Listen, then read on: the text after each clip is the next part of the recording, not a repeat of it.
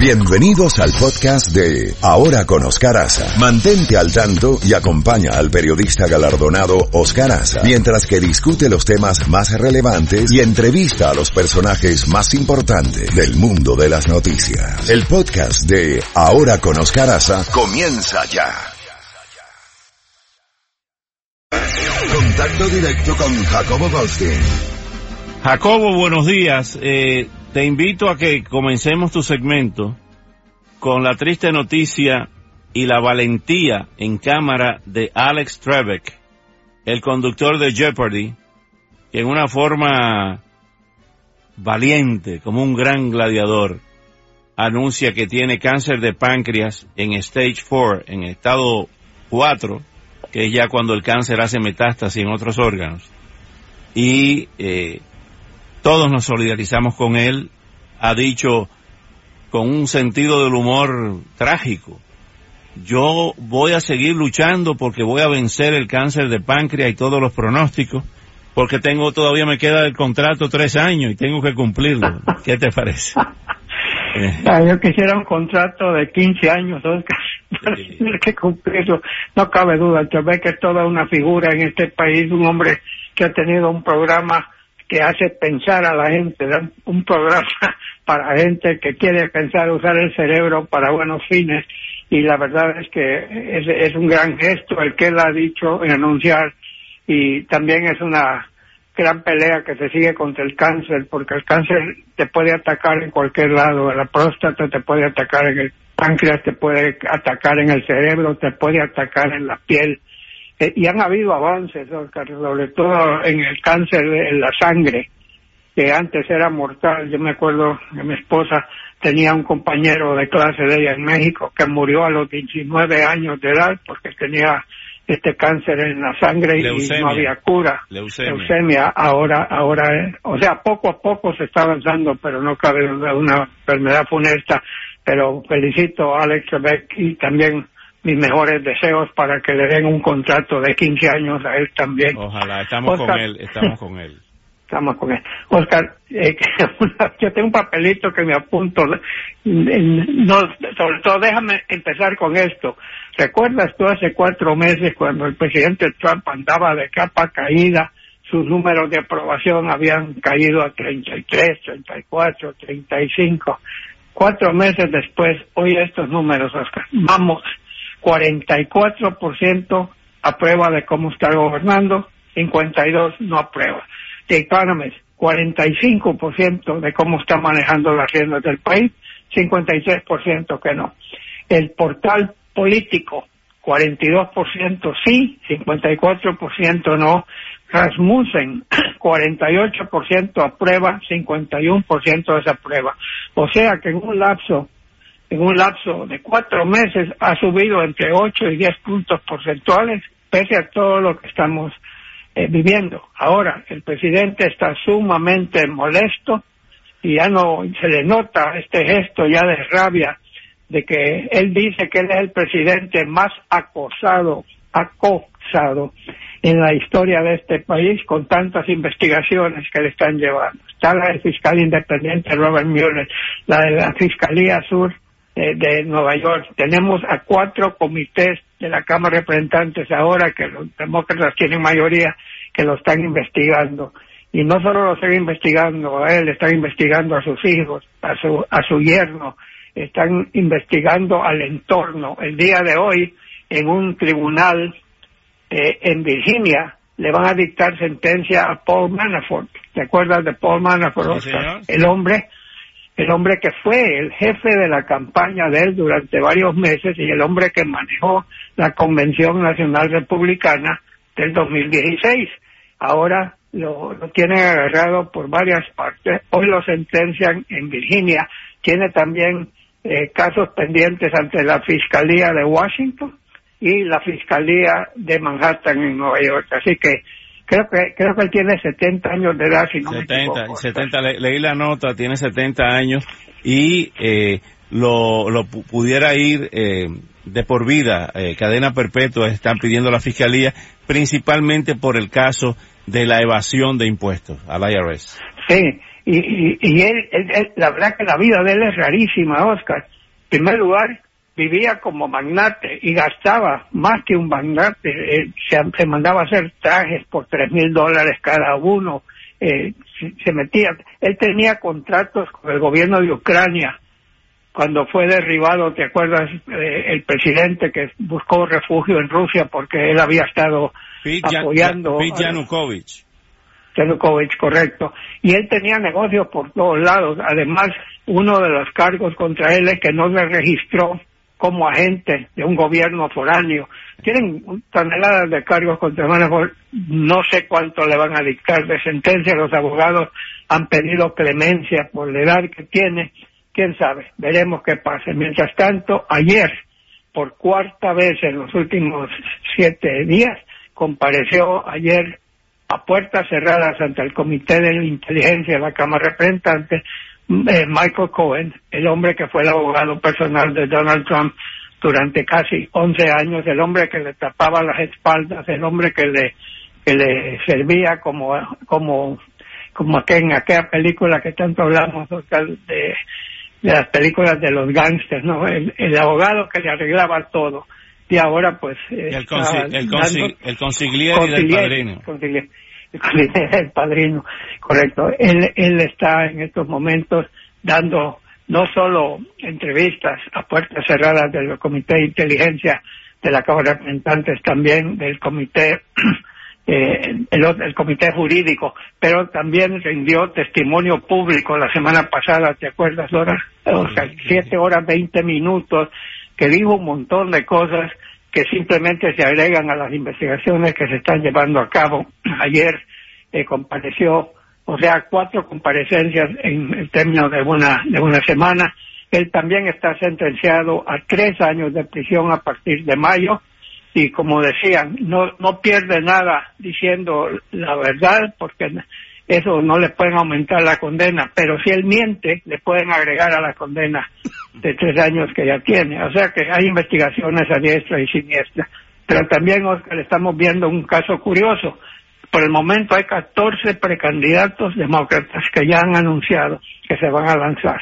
Uno es este Hickenlooper, que fue gobernador del estado de Colorado, gobernador. Tenemos a diestra y siniestra, pero hay un caso muy interesante que es el senador Jeff Merkley del estado de Oregón. El senador llegó al poder en el 2008, ganó, cuando ganó Barack Obama, volvió a salir reelecto en el 2014, le toca buscar reelección en el 2020.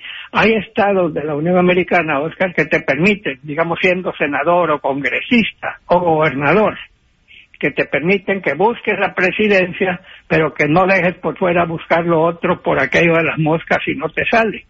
Bueno, resulta que Mark Twain le ha pedido a la legislatura de Oregón que cambie la ley actual que no te permite o uno u otro, pero no las dos. Y entonces, como no le cambiaron la ley, entonces él decidió que quiere quedarse en el Senado, así que él no va a buscar la presidencia. Ya oímos a tu buen amigo Michael Bloomberg decir ayer, y él dijo eh, eh, también que él cree que él podría haber vencido a Donald Trump, pero que como está el Partido Demócrata ahora la pelea eh, por el por la nominación que él no quería meterse en ese bueno, enredo. Hillary dijo que él tampoco va a buscar. ahora escuche esta de nuestra región, de nuestro barrio planetario, de Nicaragua y Daniel Ortega. Ayer, oiga eso, la asamblea controlada por Ortega, no por los sandinistas, porque Ortega rompió hasta con su hermano Humberto Ortega, por 74 votos a favor de 92 posibles, acaban de reformar la ley, una ley en Nicaragua, para que Daniel Ortega sea el rector de la aeronáutica civil. Pero eso no es todo. Oiga bien esto, mi amigo. Oiga, oiga, bien esto porque lamentablemente somos tan atrasados, tan, tan condenados a la desgracia, ¿eh? al, al infortunio. Ahora Ortega tiene directamente bajo su cargo 24 de las instituciones autónomas y 13 entes descentralizados. También es el jefe supremo de la Policía Nacional y del Ejército de Nicaragua líder del partido que preside los poderes ejecutivo, legislativo, judicial y electoral, así como la mayoría de los gobiernos municipales. ¿Cómo se define un dictador? No sé, Oscar, pero te faltó decir que seguro Rosario, su esposa, tiene unos cuantos también en que ella manda. Es increíble, se han tomado todo el país. Yo nunca, yo nunca he sabido de eso. Yo nunca he sabido algo así. Digo, hemos visto tiranos y hemos visto déspotas que no se puede hacer nada sin el visto bueno de ellos, pero así tener tener el título de ser el titular de todas, no me digas que es el titular del Banco Central de Nicaragua oh, también. Ese, es su, ese es su banco privado. Por eso digo, pero es increíble. Mira, e, es una de las tantas revoluciones, Oscar, que en que había tantas esperanzas cifradas y que no dieron el ancho. Pero además, además acabar con una dinastía de 40 años, tanto que se criticó, tanto que se criticó a Tachito, ¿eh? Porque, porque dentro de esa dinastía hay que reconocer que Abiy Somoza, que murió de un infarto, era abogado, no era militar. Dicen muchos que esa fue la desgracia de Nicaragua, de que quien quedó vivo fue el guardia, que quiso quedarse con la quinta y con los mangos, Anastasio Somoza de baile, pero que en este caso Daniel Ortega se ha quedado con el santo y la limosna, se ha quedado con todo. ¿Y qué va, y qué va a pasar? Los organismos internacionales, ay sí, vamos a criticar, vamos a deplorar, vamos a todo y nada pasa, Oscar. tú sabes lo que es decir, ah, qué bueno que toques eso, tú sabes lo que es decir esta señora la que fue presidenta de Chile, Michelle Bachelet, que tuvo que vivir, que crecer en el extranjero, porque fue perseguida por Pinochet, y se pasó la vida entera denunciando las violaciones de los derechos humanos en la dictadura de Pinochet, que había que denunciarlo, pero tiene que haber eh, balance por lo menos y honestidad. ¿Cómo es posible que ahora que la ponen a presidir la Comisión de Derechos Humanos de las Naciones Unidas, no denuncie las atrocidades ni los abusos contra la prensa, para solo poner un ejemplo, de la dictadura de Nicolás Maduro. Y nombra una comisión para que vaya a ver y en su discurso dice que ha agravado la situación de Venezuela las sanciones. No, pero no dice por qué las sanciones. O sea, el, el, el nudo gordiano ahí es todas las violaciones que ha cometido desde el poder Nicolás Maduro, eso no lo denuncia. Entonces, entonces cuando uno ve esas cosas, uno, uno se frustra.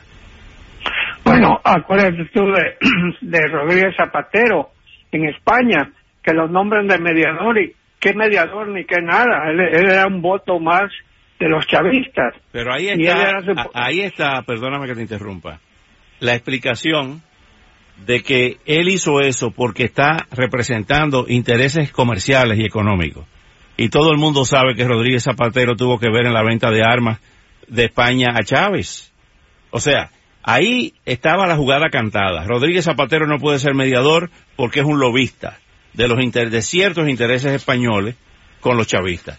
Pero esta señora que tanto denunció violación a los derechos humanos, que fue víctima de una dictadura, eh, lo que tú quieras, para venir ahora a asumir esa actitud de paños tibio y de, y de agua tibia con, con champú. Oye, hablando de España, Luis Guaidó le ha pedido al gobierno español de actualidad, ¿no?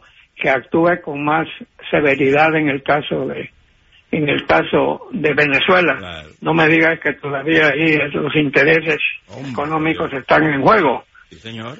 Así Benavente fue que, que escribió los intereses creados, ¿no? Así es, no, definitivamente. Y volvemos a estos organismos regionales, Oscar, que todo es consulta, diálogo. Los diálogos son buenos cuando hay interés en ambas partes en llegar a un acuerdo, pero cuando el diálogo consiste en que se reúnan en un lugar y le das meses, le das meses de respiro a una dictadura, luego se reúnen y no sale nada, porque no pensaban ceder en nada, lo que ganaban era tiempo. y siempre hay gente que se presta para andar de mediador y los buenos oficios. Mira, en estos momentos tenemos a Uruguay, y tú creo que me dijiste que en Uruguay hay, serias preocupaciones de un hijo del presidente con intereses en Venezuela. Tabaré Vázquez, el hijo Tabaré. Ok, y, entonces eh, ellos dicen que están neutrales, que están, que ellos, eh, ellos están neutrales. México, eh, López Obrador, por el momento está también diciendo que ellos se van a mantener neutrales y hablan de diálogo. Pero yo, ahora que tú dices López Obrador, le he puesto más atención en lo que dice. Y yo estoy sorprendido. Ya, ya antes lo había mencionado eso Jorge Castañeda, de que López Obrador era un hombre intelectualmente muy limitado. Pero no me había detenido a escucharlo, a escucharlo detenidamente y a ver su body language y su estructura eh, intelectual.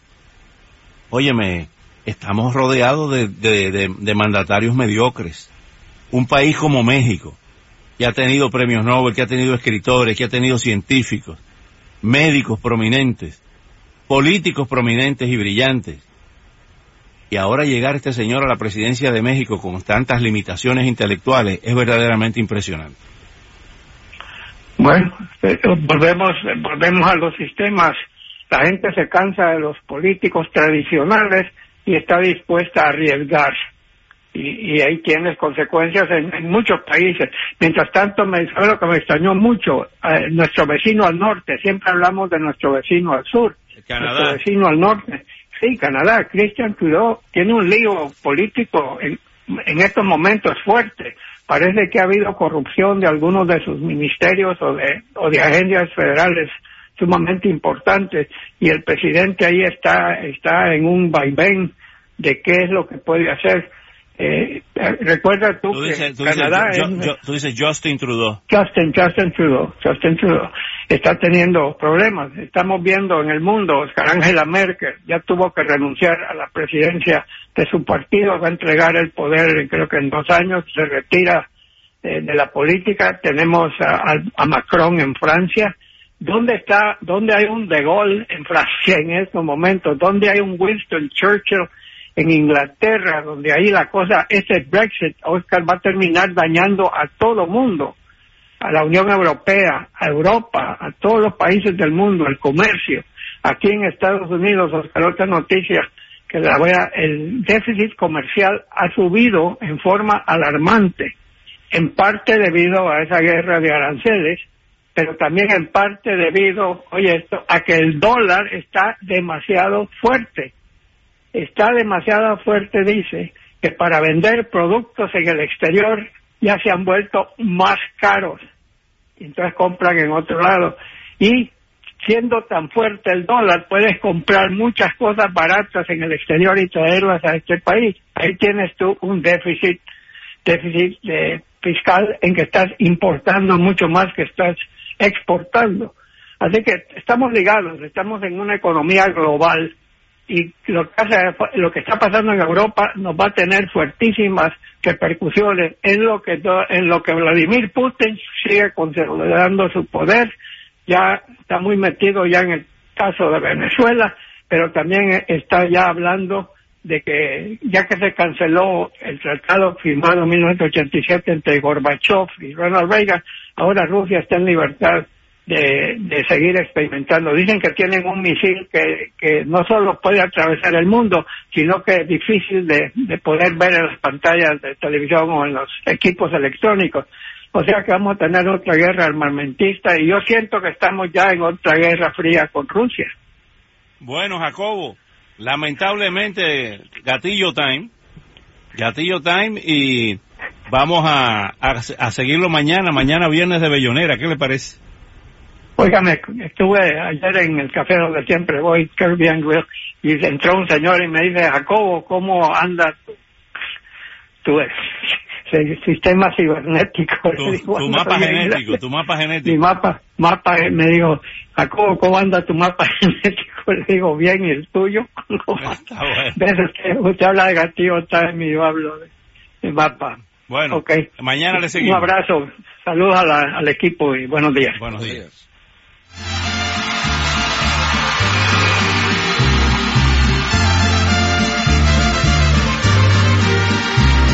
nos dejan, nos vamos a querer toda la vida.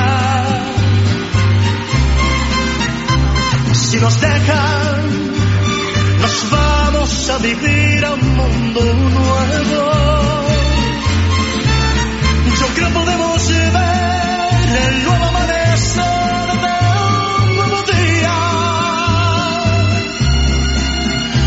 pienso que tú y yo podemos ser felices.